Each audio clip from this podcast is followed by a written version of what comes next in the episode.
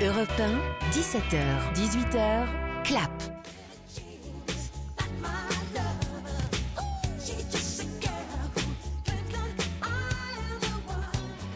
Le matin, le midi, l'après-midi, le soir, la nuit, ça marche à tous les coups. Un petit euh, Billie Jean de Michael Jackson.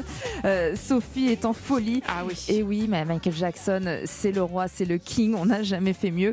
Et il y a un biopic sur le roi de la pop, donc qui était en préparation. Ça, on le savait. Mais on a appris cette semaine le nom de l'acteur qui aura l'honneur de l'incarner sur grand écran. Et on reste dans la famille puisque c'est Jafar Jackson, son neveu, le fils de Jermaine Jackson, qui a été choisi pour l'incarner. Faut savoir que le jeune homme chante depuis l'âge de 12 ans, mais ce sera sa première apparition en tant qu'acteur. On a hâte, hein, Sophie On a très hâte, surtout qu'il a failli être golfeur professionnel, hein, le jeune Jafar, ah oui. et que c'est quand même le fils de Jermaine, hein, qui donc faisait partie des Jackson 5 aux côtés de Michael Jackson. Et on a surtout hâte de voir ce que va donner le traitement de ce biopic, étant donné que la famille a dit qu'elle n'allait pas faire l'impasse sur les polémiques Mmh, c'est vrai. autour du roi de la pop. Donc, euh, affaire à suivre. Et, et Jafar Jackson a l'air quand même très prometteur. J'ai vu quelques images. C'est vrai que c'est assez euh, fou, quoi. Et alors, c'est drôle parce que côté réalisation, c'est Antoine Fuqua, le réalisateur de Training Day, par exemple, avec Denzel Washington. Et c'est un cinéaste qui est plutôt habitué aux gros films d'action musclés. Hein. Ouais, moi, moi, c'est ce qui me rend un peu sceptique, j'avoue, hein, franchement. Mais après, pourquoi pas? Et j'avais peur de la géographie, mais ça, ça me rassure ce que tu viens de dire, Sophie. Et ça, c'est notre petite musique de transition. Alors, on va quitter Paris quelques instants pour nous replonger dans l'univers surnaturel inquiétant des Vosges, puisque c'était le Festival international du film fantastique de Gérardmer qui s'est déroulé la semaine dernière. Et quel était le chanceux qui avait la chance d'y être? C'est moi Voilà, c'est Mehdi Omaïs euh, qui était présent à Gérardmer. Je dis ça parce que c'est l'un de mes festivals préférés et j'arrive pas à y aller ces dernières années. bah, Il faut y aller. En plus, Mm. c'était les 30 ans cette année. Ça aurait été la belle occasion, Laurie. Alors, elle était comment l'ambiance? Ah, elle était, mais comme d'habitude, année après année, ce ça. sont des cris de sorcières avant les films. C'est un public qui est là vraiment pour voir de l'horreur, du gore, du fantastique et qui est animé par cette passion commune. C'est un festival qui est délicieux. Alors, euh, vous venez de le dire, hein, le festival a fêté ses 30 ans cette année et pour l'occasion, il n'y avait pas un président, mais deux présidents du jury, c'est ça? Absolument. Michel. Azanavicius et Bérénice Bejo qui Donc sont un en couple. Dans la vie. Mhm. Et euh, j'ai eu l'occasion de les rencontrer dans le cadre du festival en leur soumettant un questionnaire du film d'horreur. Et pour la petite anecdote, lorsque en fait ils tiraient des petits euh, papiers avec des noms de films dessus, et quand The Descent de Neil Marshall est arrivé, et ben Michel Azanavicius m'a dit que c'était le film qui avait scellé leur premier rendez-vous au cinéma. Waouh. Que Bérénice Bejo l'avait poussé à lui dire il faut qu'on aille voir ce film ensemble. Et au début, il se dit euh, oh là, mais qu'est-ce que c'est quoi ce truc de barjo Bah oui, qu'elle m'amène voir? Et en fait, il a kiffé. Un film de spéléologie avec des monstres dedans, je vous le conseille.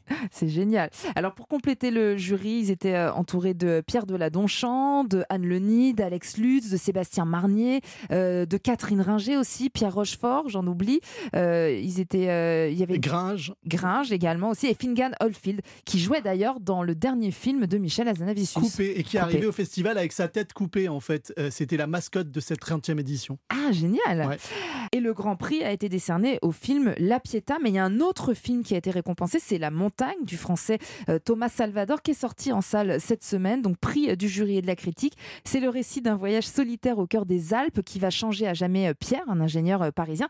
Et dans ce film, il y a ma chouchoute, Louise Bourgoin. Louise Bourgoin, que Oui, j'aime beaucoup. C'est un peu, il y a une histoire d'amour en filigrane, mais c'est surtout comme dans le premier film de Thomas Salvador, Vincent n'a pas d'écailles que j'avais adoré avec un Mm. personnage qui a des pouvoirs au contact de l'eau.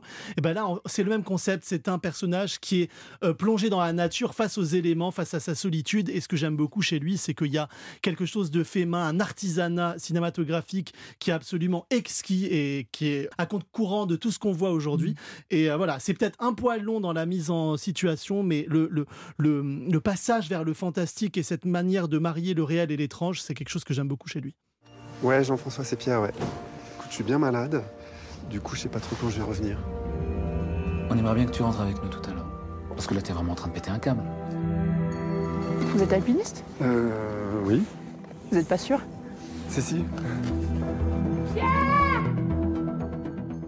Juste peut-être une petite précision, Laurie, c'est que le fantastique dans ce film se situe dans une rencontre avec des lueurs étranges en Mm. pleine montagne, parce qu'on l'avait pas dit quand même. Oui, c'est vrai. Euh, Sophie Rosemont, on y va l'année prochaine? Toutes les deux, à fond. Euh, pour terminer sur le festival du film fantastique de Gérard May, Mehdi, est-ce que vous avez eu d'autres coups de cœur? Très rapidement, il y en a deux. Il y a Watcher, qui est un premier film de Chloé Okuno, l'histoire d'une femme euh, américaine qui emménage à Bucarest avec son mari et qui se fait épier euh, par un mec. Alors, c'est une variation sur la paranoïa ou pas, parce qu'on ne sait toujours pas si vraiment il la suit ou pas. Un travail incroyable sur le son et voilà, euh, Micah Monroe de It Follows qui est génial. Et le deuxième film que j'ai Mhm. beaucoup aimé, c'est Blood de Brad Anderson qui avait réalisé de machiniste avec euh, Christian Bale qui avait maigri de ouf pour le film. Ah oui, je me souviens. Et là, en fait, pour la faire courte, l'histoire, c'est un petit garçon qui s'est mort par un chien. Et après ça, il a envie de sang, mais humain. Donc, euh, imaginez ce que sa mère va faire pour qu'il ne meure pas. On veut pas l'imaginer. Voilà. Alors, Burk. dans un autre registre, nous sommes à 4 semaines. Ça y est, le compte à rebours est lancé de la 48e cérémonie des Césars. Samedi dernier, on évoquait les nominations. C'était tout frais, elles venaient de tomber. Et bien maintenant, pour vous préparer au mieux à bien suivre cette cérémonie, on a décidé chaque semaine de faire un focus. Et aujourd'hui, on va s'intéresser à la catégorie du meilleur film. Alors, c'est vrai qu'on évoquait hein, la semaine dernière le manque de présence de femmes pour la catégorie meilleure réalisatrice. Euh, tous les nommés sont des hommes. Alors, ça ne compense pas cette lacune, mais le film de Valéria Bruni Tedeschi, Les Amandiers, en revanche, est nommé en meilleur film. C'est un peu aussi une nomination d'une meilleure réalisatrice. ça. C'est en effet un beaucoup de projecteurs sur euh, Valeria Bonetti-Tedeschi, hein, qui, dont on ne peut pas euh, nier les talents de réalisatrice et qui explose littéralement avec les amandiers. Et euh, il faut savoir, entre-temps, euh, Laurie, on en parlait d'ailleurs juste avant l'émission, qu'il y a eu un nouveau prix qui s'est créé, Cléopâtre, par le magazine Cosette, et euh, qui s'inscrit dans le sillage du prix Alice Guy, qui a été créé en 2018, Mm. pour rendre hommage aux réalisatrices, car il faut quand même bien le dire, on oublie trop souvent qu'il n'y a pas uniquement des cinéastes masculins, mais aussi des cinéastes féminines qui sont extraordinaires. Alors, autre film nommé encore de Cédric Clapiche qu'on avait beaucoup défendu, qu'on avait beaucoup aimé hein, dans Clap. C'est un film sur la renaissance d'une danseuse étoile qui doit changer de vie après s'être blessée. Un film qui a révélé les talents de comédienne de la première danseuse à l'Opéra de Paris, Marion Barbeau, qui est d'ailleurs nommée dans la catégorie Meilleur Espoir. Je crois que c'est ça le plus dur aujourd'hui. De repenser à tout ce temps passé et de me dire que ça a servi à rien. Si tu construis ta vie sur ton corps, à 35 ans, t'es à la retraite. Et donc tu vas complètement laisser tomber la danse. On est une compagnie de danse contemporaine. Ce qui est très Sophie beau. Ce qui est très beau dans ce film, c'est aussi la chorégraphie d'Ofef Schechter, qui est un des plus grands euh, vraiment acteurs de la danse contemporaine. Et puis cette explosion au cinéma de Marion Barbeau, qui est déjà en train d'enchaîner les tournages, tout en continuant à danser pour l'opéra. Elle est vraiment magnifique, aussi bien sur scène que sur grand écran. Alors, autre nomination, hein, je rappelle, pour la catégorie meilleur film pour la prochaine cérémonie des Césars qui aura lieu le 24 février prochain sur Canal+. Le très apprécié L'innocent de Louis Garrel, euh, le singulier Pacifiction d'Albert Serra qui permettra peut-être à Benoît Magimel d'obtenir, et là ce serait pour la deuxième année consécutive, le César du meilleur acteur. Alors, c'est un film plutôt bizarre, on peut le dire, mais Benoît Magimel est remarquable hein, dedans. Ah, mais Magimel est un immense acteur et s'il obtient ce César, ça sera jamais vu, jamais Oui. vu, deux années de suite. Que des Plusieurs acteurs hein. plusieurs Césars, oui, ça- il y a même des, des années où des euh, acteurs avaient deux Césars euh, en même temps. Mm. Maintenant, voilà, exemple. Tahar Rahim, qui était à la fois meilleur espoir espoir et ouais, c'est ça. et meilleur prophète. acteur. Exactement. Mais là, euh, le- un César du meilleur acteur deux années de suite, ça n'est jamais arrivé. On Et va voir. il a déjà un César du meilleur euh, second rôle pour La tête haute euh, également. Et enfin, le dernier film en lice hein, pour euh, ce César du meilleur film, c'est La nuit du 12. Mehdi euh, est un grand fan de ce film de Dominique Moll. En même temps, on l'est tous. Euh, ouais, je crois pas ouais. qu'il y a que moi. Et on est tous fans de Bastien Bouillon. Ouais. aussi qui joue dedans, qui est nommé dans la catégorie Espoir, qui aurait pu être nommé dans la catégorie meilleur acteur aussi.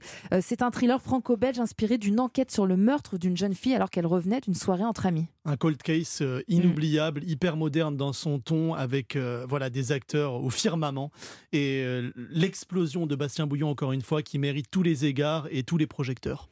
Alors là, c'était pour la catégorie meilleur film. Il y a de grandes chances, hein, donc euh, La Nuit du 12, euh, évidemment, euh, remporte des prix et surtout plaise à David Fincher, grand réalisateur, notamment du cultissime euh, Seven, Fight Club aussi, Gone Girl, bon bref, et tant d'autres. Zodiac. Zodiac, et qui sera dans la salle puisqu'il va recevoir le César d'honneur des mains de Virginie Fira. Ce qui n'est pas idiot. Euh. Je, la- je le vois très bien faire tourner Virginie Fira, un de ces quatre. Oh, ce serait génial. Non mais non mais ne dis pas ça deux fois là je suis enfin moi est, on Virginie Fira c'est trop trop pour moi. Et donc, je vous rappelle que cette cérémonie, vous pourrez la suivre sur Canal le 24 février et Europe 1 est partenaire de Canal pour la cérémonie des Césars. Allez, on part du côté euh, d'Hollywood rejoindre Didier Alouche qui lui aussi nous parle des nominations dans son JT d'Hollywood. Europe 1, Clap, le JT d'Hollywood, Didier Alouche. Salut Laurie, salut à tous. On peut ne pas gagner l'Oscar du meilleur film international une fois, mais pas 30. On peut ne pas gagner l'Oscar du meilleur film international 10 fois, mais pas 30. On peut ne pas gagner l'Oscar du meilleur film international 30 fois, mais pas... Ah bah si, on peut, puisque la France n'a plus gagné l'Oscar du meilleur film étranger, ça s'appelait encore comme ça à l'époque, depuis 1993 avec Indochine. Ce n'est pas qu'Hollywood n'aime plus notre cinéma, les 5 Oscars de The Artist ou celui de Marion Cotillard prouvent le contraire, et ils ne sont pas les seuls Oscarisés tricolores, mais depuis trois décennies, ce n'est jamais en meilleur film international. C'est même pire que ça, ces dix dernières années, la France a été nommée deux fois seulement, un peu léger pour un pays à la cinématographie aussi riche. C'est juste qu'en France, on en voit rarement le bon film. Pour participer à la compétition, un film doit être envoyé par son pays d'origine. En France, c'est un comité de 7 professionnels et cinéastes qui décide mal, en général. Je suis très admiratif du travail d'Alice Diop sur Saint-Omer, sa mise en scène est remarquable, mais était-il le bon film à envoyer cette année? Pas sûr, les décideurs oublient que les Oscars, c'est d'abord et avant tout un concours de popularité. Regardez les nommés de cette année, du Mélo avec Quiet Girl, Close et même dans une certaine mesure à l'Ouest, rien de nouveau, du politique très grand public avec Argentina 85 et Io, un film certes un poil radical mais avec en son centre un âne très attachant. Que des films qui touchent les votants. Si on m'avait demandé mon avis, je n'aurais pas envoyé obligatoirement le meilleur film français de l'année, mais un film qui avait les meilleures chances de gagner un film qui parle d'un sujet plus qu'actuel en Amérique, l'avortement, un film avec en son centre un personnage historique fort et en plus le plus gros succès français de l'année. Mais Simone, puisque c'est de lui qu'il s'agit, a été, selon mes infos, éliminé dès le premier tour par le comité. Mais en même temps, on me demande jamais mon avis. Eh ben alors, mon Didier est tout énervé cette semaine, mais nous, tu sais qu'on aime avoir ton avis, sache-le.